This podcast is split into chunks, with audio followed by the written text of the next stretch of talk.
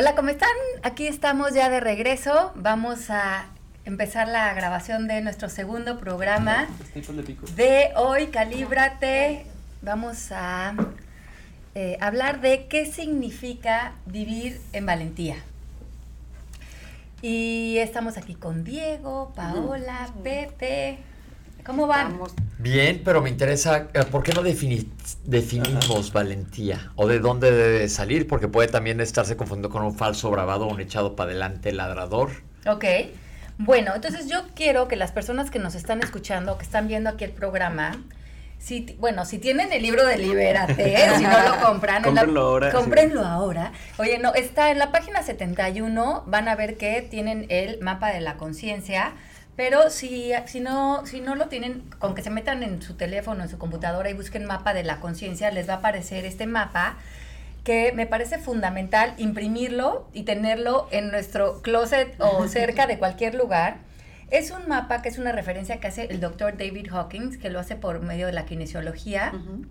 donde él empieza a hacer este estudio durante casi 20 años y a reconocer que los seres humanos elevamos nuestra frecuencia o la bajamos según nuestro lenguaje. Entonces, en el programa anterior estábamos hablando que la depresión y la ansiedad nacen a partir muchas veces para nosotros como un hábito establecido a través de un pensamiento o una eh, creencia que finalmente son lenguaje. Es en el lenguaje en el que habitamos.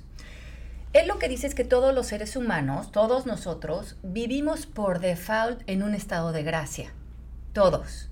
Pero bajamos nuestra frecuencia o bajamos nuestro, nuestra Vibración. nuestra vibración según la conversación que nos estamos contando. Y esta conversación va a partir de diferentes premisas. Entonces, digamos que en la tabla de conciencia ustedes ven que la iluminación es la vibración 1000, que es la vibración en la que tenemos acceso todos todo el tiempo.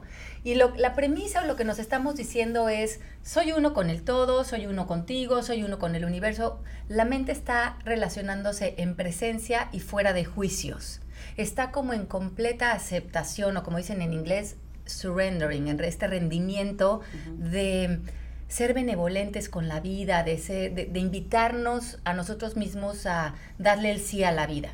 Pero cuando estamos hasta abajo, en la 20, en valentía, eh, en, perdón, en vergüenza, la conversación o la premisa que nos rige o en la cual nos tiene empapados es, hay una falla conmigo, no estoy bien, no estoy bien con, la persona que soy y vivimos muy engranados en la culpa que tiene vibración 20. Entonces la culpa es culpo a otros o me culpo a mí por mi comportamiento, pero vergüenza es más profundo, es hay una, hay una falla en mí, o sea, la persona ya de nacimiento que soy, no soy lo que necesito ser para poder llevar a cabo esta vida. Y, y, se dan cuenta que lo único que está cambiando es mi, mi, lenguaje y por lo tanto está cambiando mis lentes y mi percepción. Pero el estado de gracia está intacto. E, e, ese, ese como que de alguna manera o le damos la espalda o le damos la bienvenida y será según la percepción que hagamos de nosotros y de lo que está sucediendo en este momento. Es decir, ese estado de gracia, eso que increíble, padrísimo, lo tenemos todos, pero lo tenemos bloqueado. Es nada más saberlo desbloquear, ser valientes Para, para quererlo ver. Exacto. Entonces lo que él nos dice es que la tabla la va a dividir en dos. Desde, vale, desde vivir eh, desde vergüenza hasta exigencia, él lo define como vivir en falsedad, en ego, en miedo y en limitación. Pero es importante que subrayemos falsedad, que no es cierto. Y que cuando yo estoy viviendo aquí, estoy en un modo destructivo, autodestructivo, estoy en defensa y en ataque, estoy viéndome separados de otro y de las situaciones, porque todas mis relaciones a través de juicios y de lo que creo, o de lo que peleo de ti o de, esta situación. Y por lo tanto, siento que mi poder lo tiene algo afuera de mí. Y para el tema de hoy, que me encanta, es que para dar el saltito de exigencia, que es el de hasta arribita, pero que sigue estando en falsedad, el brinquito ya a la, al despertar o a la libertad es la valentía. Ajá. Claro. Ajá. Entonces, yo creo que para muchos de nosotros a veces decimos, híjole, estoy viviendo esta situación y pedirme que la viva desde la paz o desde el amor o desde la aceptación, lo veo todavía muy irreal. Pero en este programa, como que quiero darles esa, ese énfasis de que si nos, si diéramos el salto de la exigencia, que la premisa es quiero que cambies o quiero que cambie algo o estoy en no aceptación porque estoy exigiendo que las cosas no sean como son o que yo no sea como soy o que tú no seas como eres o que no esté lloviendo o que no estés enfermedad. Ahí estoy en exigencia y el poder lo tiene algo afuera de mí porque creo que algo afuera tiene que ser diferente para yo estar en paz. Si nos movemos a valentía, la premisa es, en mi lenguaje, yo puedo con esto. Entonces te das cuenta que cuando dices yo puedo con esto, el poder ahora regresa a ti, ya la pelota está en tu cancha y ya se empieza a abrir un camino en donde a lo mejor en un momento dado vas a poder escalar a la aceptación y a la paz. Pero por lo menos ya estás en un lugar en donde ya no estás en destrucción, en ataque, en victimización, y estás en un lugar, como decías en el programa pasado, Pau, ya productivo para hacer algo con eso. Dice Mel Square, ah, que lo hemos dicho aquí, aplica el hazlo con miedo, pero igual hazlo. El fake it till you make it. Ajá, y, y, pero aquí vamos a hablar más de hacer algo, porque hacer a veces tiene que ver, como también dice David Hawkins, con la fuerza. Tomar acción. Y, y no, más con el poder que tiene que ver más con una manera de verte a ti mismo. Lo, ajá, lo que dice, lo que dice, eh, el, lo que dice el que me encanta, que es el poder contra la fuerza, lo que dice el ego siempre quiere tratar de hacer algo. Y el poder es como la gravedad, no tiene que hacer algo para conseguir un resultado, y de esto vamos a hablar en otro podcast. Es como Gandhi. Imagínense a Gandhi. Gandhi operaba desde su poder, no desde la fuerza. Ajá, él, por el poder de su presencia, por el poder de su claridad, por el poder de su congruencia, por el poder de su lenguaje, por el poder de su estado de conciencia, transformaba el exterior. Onda Star Wars. Ajá, exacto. Me encantó. Pero ¿cómo, cómo, ¿cómo me conecto con ese poder? O sea, ¿cómo... Suena chingón, me, perdón por Me, me, me, me llama la atención cómo le haces para decir... Voy. Puedo sin tener que hacer. ¿Cómo? Porque es ese... Pues puedo, pues levántate, ponte pilas, haz, haz. suena como, como, como si fueran cosas encontradas. La tienes que creer. Claro, entonces yo creo que ahí es donde cae muy bien este programa. Cuando tú estás en valentía, ya te sabes alguien diferente. Y ya sabes que todo, las oportunidades, lo que vas a vivir, está ahí para ti. Porque tu estado de conciencia lo va a manifestar, lo va a crear. No tienes que hacer algo para conseguir las cosas, eso sería desde la fuerza, sino que te tienes que permitir que a través de ti, por la apertura en la que vives, se manifiesten los grandes deseos de tu corazón y tus sueños, y tú lo único que haces es vivir en inspiración.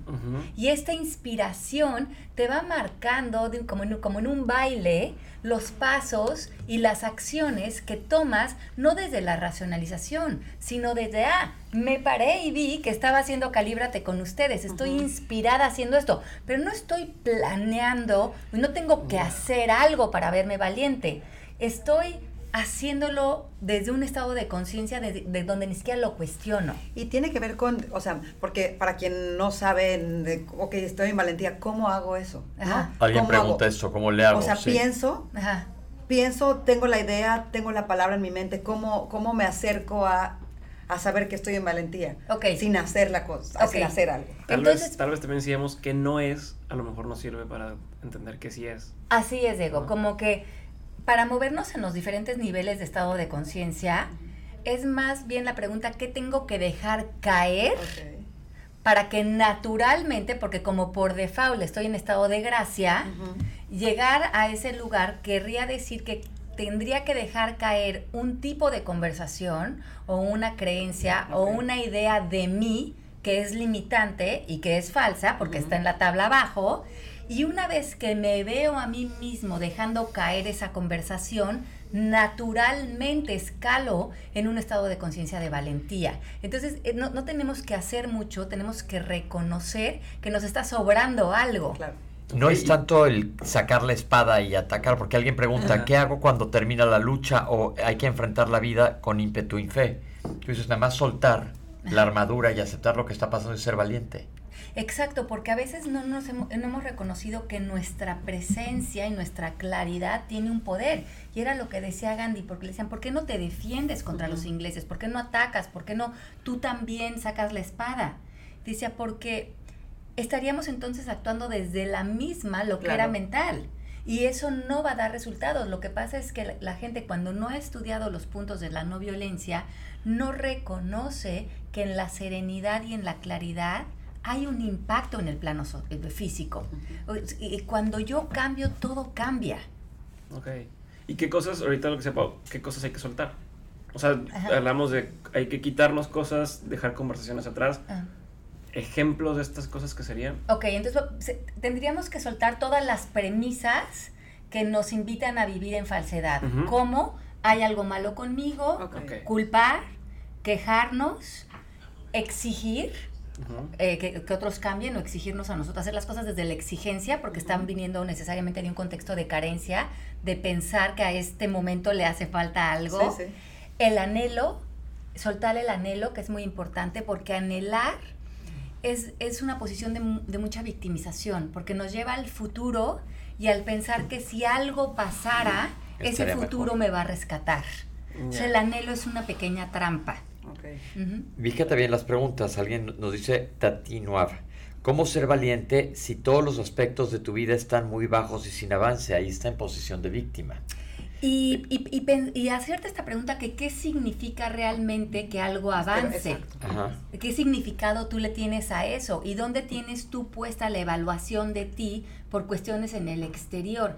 ¿Cómo podríamos hacer un entrenamiento donde lo que hablábamos en el programa pasado, estar bien sin que lo de afuera aparentemente avance o se retrase, porque ese finalmente siempre va a ser un juicio del ego. Porque además está diciendo sí, que todos los aspectos de tu vida estén, ¿qué dice? Vibrando, Vibrando bajo, bueno, pero también está juzgando eso, ¿no? Está, está ahí, tiene una posibilidad de escribir algo, ¿sabes? O sea, como, eh, cómo evaluar si todos, si los aspectos de su vida realmente están vibrando bajo, a lo mejor, a lo mejor Tiene que ser tu percepción. Exactamente. Entonces lo que está vibrando bajo es tu percepción, porque lo de afuera no tiene significado. Y al e, ego le encanta poner cosas de hablar de avance, hablar de retraso, hablar de éxito, hablar de fracaso, hablar de mejor, hablar de peor, pero eh, el mundo, en el mundo eso en realidad no existe.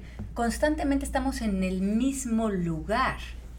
Nada más que en este lugar o estás como más conectado con, la valentía o con estados de conciencia más elevada o estás más abajo. Entre más abajo estás en la tabla, más crees que te definen los cinco sentidos y el exterior.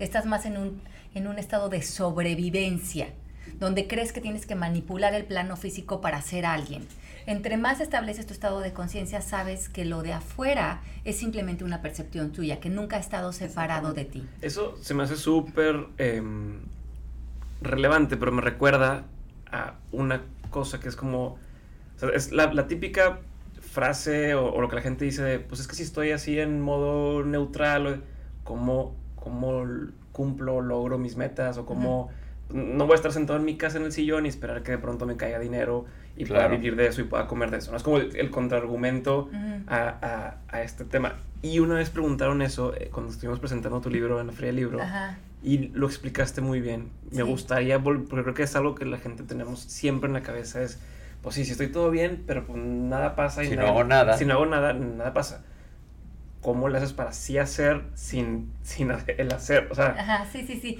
Entonces yo creo que ahí tendríamos que evaluar mucho también esta idea del ego, porque el ego, como bien decías hace un rato, Diego, que se quiere poner todas las medallas. El ego quiere decir, yo hice, yo conquisté, yo escribí este libro, yo, yo, yo, yo, yo, y, y no es el ego, es, es permitir vivir en inspiración, que es in spirit. Es abrirte a que el espíritu trabaje a través de ti. Entonces, cuando tú estás viviendo en inspiración, como Miguel Ángel, a lo mejor que se puso a pintar la capilla Sixtina, a lo mejor desde su ser chiquito, desde él, y si lo analizaba mucho, decían, yo no voy a poder hacer eso.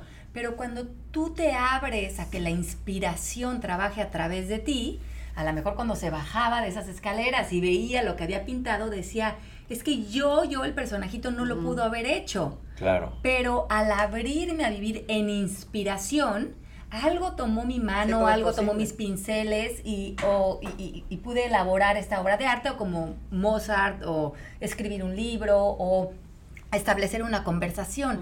Te rindes al espíritu, pero luego dice, bueno, ¿y dónde quedé yo? ¿Dónde quedé que yo me puedo poner esta medalla de esto que yo hice? Y es como vivir en esta humildad de saber que el ego quiere pensar que si él no te manda, no vas a ver resultados en tu vida. Y, y, ponerte en espíritu, en inspiración, no nada más vas a ver resultados, vas a ver resultados mucho más majestuosos de lo que podría crear tu ego, porque vas a rendirte a que la gran magia trabaje a través de ti. Dice Chris, gente que no es consciente que está en el papel de víctima, ¿no puede ser que viva en valentía? Que si estás de víctima puedes ser valiente. Ajá. Ok, entonces aquí estamos hablando de desde la víctima otra vez, desde no desde qué estoy haciendo para verme valiente. Sino qué me está pasando. ¿Quién estoy siendo ante esta situación? Entonces, porque entonces ahí está la gran diferencia de vivir en el poder a vivir en la fuerza. Cuando estoy en la fuerza siento que tengo que defenderme o atacar o hacer algo para controlar esta situación y yo pensar que eso significa ser valiente. Muchas veces cuando estamos en valentía nos damos cuenta que no tenemos que hacer nada, porque ser valientes nos conecta con la aceptación una vez más. Ok. Yo creo que estamos confundiendo a la mejor terminología, porque ser valiente no, no en, que te lances a luchar, sino en más bien soltar. Ajá, ser valiente de confiar, ser, ser, valiente de ceder el paso, ser valiente para poder vivir en humildad, ser valiente para restarle voz al ego, ser valiente para vivir como esta vida elegante desde tu espíritu, para no reaccionar, ser valiente para contenerte cuando lo que querías era atacar, eh, porque se necesita valentía. Es que nos han enseñado eso justo al revés, creo. exacto. Hemos aprendido que la valentía tiene que ver con esta postura echada para adelante de... de, de, de como coraje. como... Ajá, como coraje, como de recibir los, los golpes, de, de, o de aventarse y, ser a lo mejor eh, medio violento, valga la, expresión. No, no, lo que dices, no de soltar y dejar... Creencias. sí, o sea, si alguien te amenaza, es igual la, la, la, intención es soy valiente si le contesto. Exactamente. Pero también es, es soy valiente si entiendo que eso que está diciendo esa persona no, tiene nada que, ver conmigo. es él y yo estoy bien conmigo. Justo eso, como que hemos vivido, hemos entendido que la valentía viene desde otro lugar. Hasta si piensas en una imagen de alguien valiente de lo que hemos aprendido. Un soldado, un, como un knight. Como ajá, un caballero. Un caballero contra un león. Ajá, te lo imaginas un dragón, sí. Y eso, me, por, eso me parecía tan importante hacer este programa, porque nos hemos relacionado, muchos de nosotros, con, la, con todo o con mucho de lo que hemos aprendido desde el ego. Entonces, claro, entiendo la muerte desde el ego, entiendo la enfermedad desde el ego, desde el miedo, desde cómo me defiendo de esto. Entiendo la valentía desde el ego. Pero ¿cómo entenderíamos la valentía desde la conciencia? Eso es lo que estamos aprendiendo en este programa. Es que otra vez todo, se todo regresa y, si te fijan, si se fijan, necesitamos una especie de estímulo o buscamos un estímulo todo el tiempo. Si estoy triste, me estimula la gente de, ay, pobrecito, este, tal. Si estoy en problemas, en mi mente es, no, si afronto los problemas, luego la gente va a decir, ah, este cuate pudo con eso, y entonces otra vez es el estímulo, y si logro algo, es, eh, yo lo logré, entonces, porque cuando alguien es muy exitoso, poca gente le dice a veces, o sea, no eres el underdog, nadie, nadie te apoya, entonces otra vez tú solo te tienes que eh, alimentar ese ego de, no, yo pude, yo pude, y entonces todo regresa a, no necesitamos un estímulo exterior, no necesitamos que alguien apruebe nuestras cosas, y ni siquiera nosotros mismos tenemos que decir, ah, soy un chingón. Es más bien. Porque ahí estás satisfaciendo ego en esas tres situaciones. En esas tres situaciones. está hablando. Eh, o sea, eres víctima o eres el. Pero sigues esperando. De alguien. Exacto. Entonces, es, ve, ve, ve qué lindo lo que dices, Diego.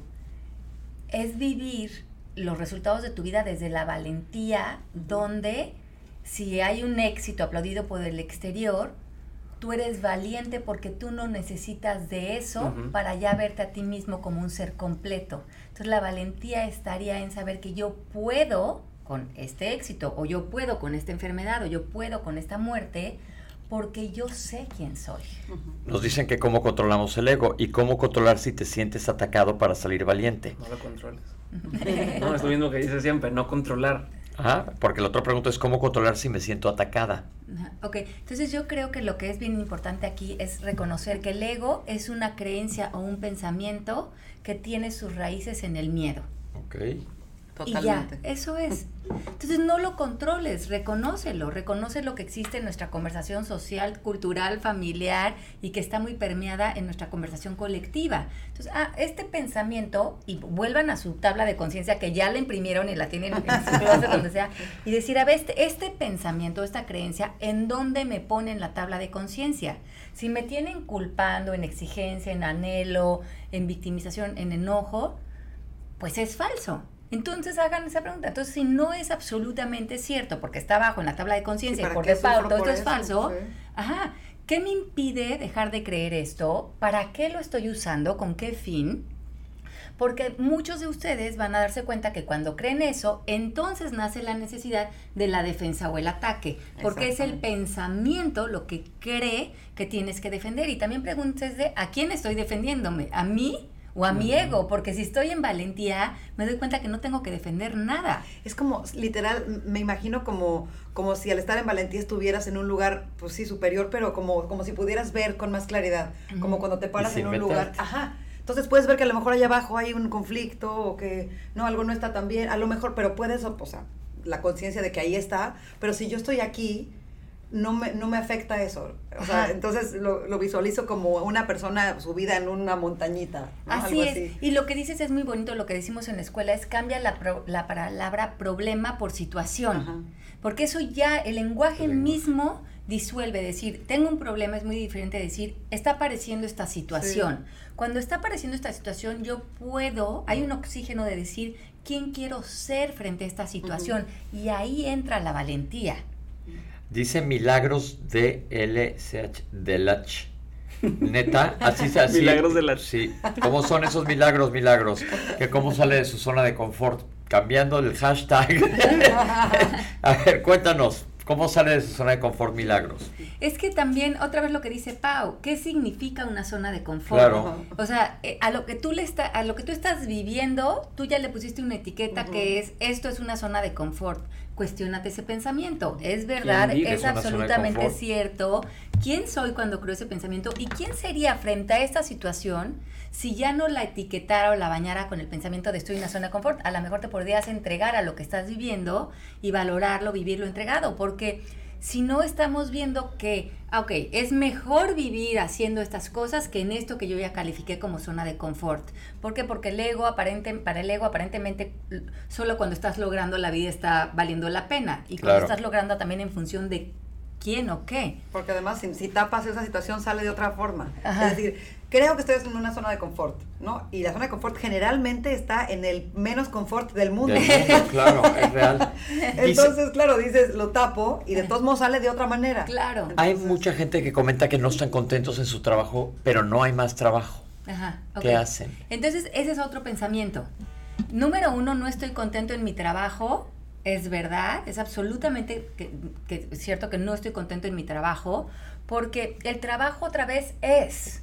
Y es, como, ahí está este, este, dicho en inglés que me encanta, que wherever you go, there you are. Mm. ¿No? Mm. si, si, tú no es, si tú no conquistas esta valentía de yo puedo con este trabajo, yo puedo con, con esta situación, y yo puedo estar feliz, satisfecho, me voy a otro trabajo y voy a moverme con toda esa insatisfacción y voy a ponerme los lentes otra vez de qué no me gusta de este trabajo. Entonces yo utilizaría el trabajo para darme cuenta que lo de allá afuera es producto de a la conclusión que yo estoy llegando y que seguramente no es la primera vez que me encuentro criticando un trabajo o una situación. Entonces, ¿cómo puedo usar el trabajo, en este caso como mi gran maestro, para darme cuenta que yo puedo fortalecer mi percepción hasta tal punto de ir escalando en la tabla de conciencia, tocar el poder y ya estoy en poder, ya estoy viendo que nada de afuera tiene ese poder. Entonces puedo ir en el camión, en el coche, en el trabajo, en el avión, en el o en, el, mejor viaje del mundo, o en el mejor viaje del mundo, pero vivir en esa palabra, como dicen los yogis, de contentment, de vivir contento, es un estado natural tuyo y ahí hay mucho poder.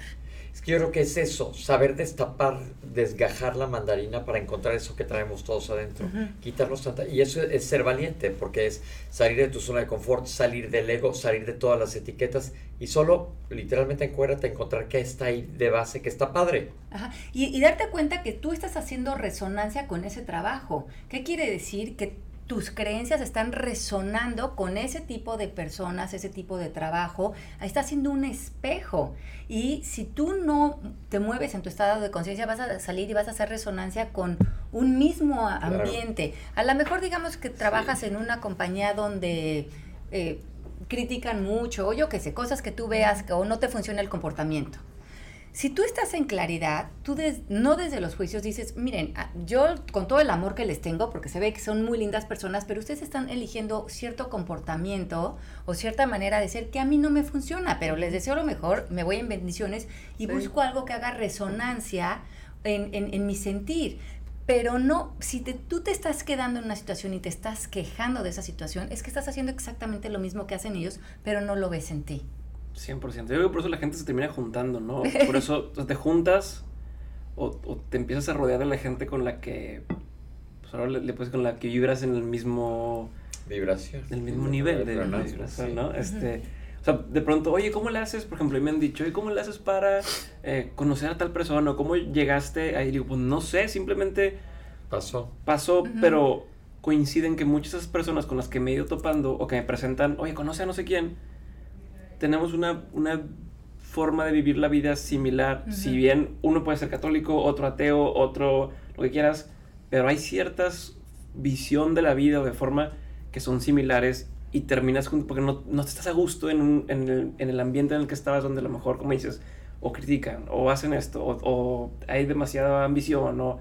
Entonces, creo que una forma de, de, de salirte de tu ambiente tóxico, si lo quieres, haciendo más tú, aceptándote más como eres y naturalmente vas a ir llegando a más gente que se siente también cómodo con eso. Pero hay que despertarse para eso, porque yo me acuerdo cuando arrancábamos, ¿te acuerdas? Yo he ventilado mucho aquí a toda mi familia, que decía yo, este, que nosotros tuvimos una familia que, que, como en la selva, así cuando se comen una cebra se les deja ir todos, ya sabes, los carroñeros.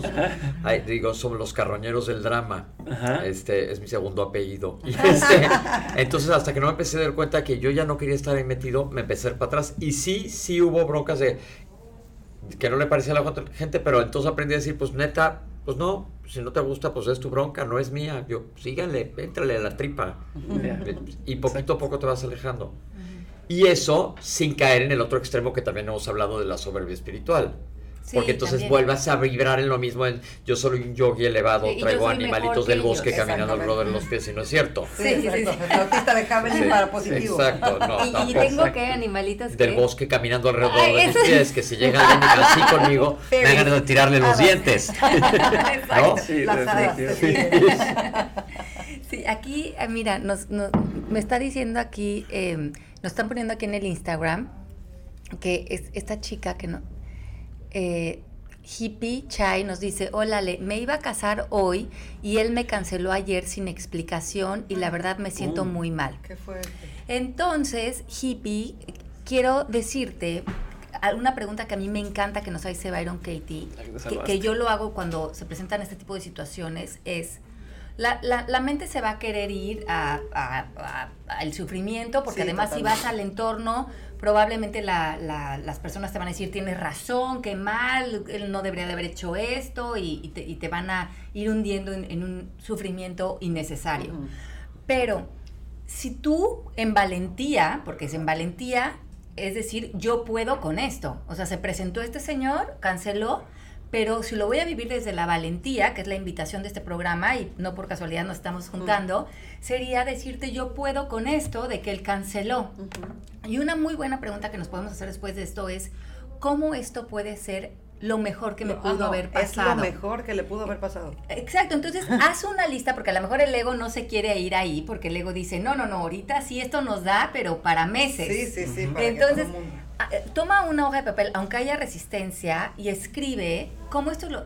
Y hasta a lo mejor hasta, hasta de, decirte de, me ama tanto me ama tanto que me está cuidando de no acercarme a cosas que a lo mejor él ahorita no tiene resueltas o que tiene que ver en sí mismos y piensa que en un momento dado esto va a ser destructivo para mí o para la relación. O sea, ve desde las bendiciones ocultas que hay siempre en las situaciones y que a veces cuando estamos viéndolo muy desde tengo la razón y a lo mejor desde un punto de vista moral y social la tienes, porque eso, esa es la gran trampa, pero ver ¿Cómo a, veces lo que crees que lo que es lo peor que te pudo haber pasado, a lo mejor es lo mejor que te pudo haber pasado? O a lo mejor, si no puedes llegar a ese punto, ¿cómo lo puedes neutralizar? Y la única manera de neutralizar algo es decir, yo puedo con esto.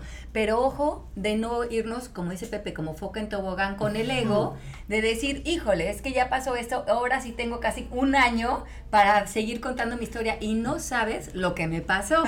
Entonces, yo no digo que en este momento no te sientas de la manera en la que te sientas, porque eso es válido, los sentimientos son válidos, pero también qué quieres hacer con eso. Como tú decías, ver la situación, no ver el problema yo, yo cómo puedo con esto y cómo eso puede ser para mí. Y, y, como dices, no es caminar con los animalitos del bosque, es buscar otras posibilidades dentro de a donde real, normalmente se va la mente. Se nos acabó el tiempo de este programa. Yo nada más te quiero decir, hippie chay, regrésate a unos podcast de hace unos años y yo me di cuenta que siempre digo que muchos de los regalos de la vida a veces vienen envueltos en una envoltura de pura mierda. La verdad, vas a darte cuenta, creo que dentro de, un par de años nos escribas sobre esta situación y ya me dirás en dónde andas. Pues les mandamos un beso, se nos acabó ahorita el, este rato, pero regresamos en un ratito. Sí, nos volvemos a conectar con ustedes en media hora en el Instagram y a todos los demás nos vemos la próxima semana en Calíbrate. Los queremos. Bye.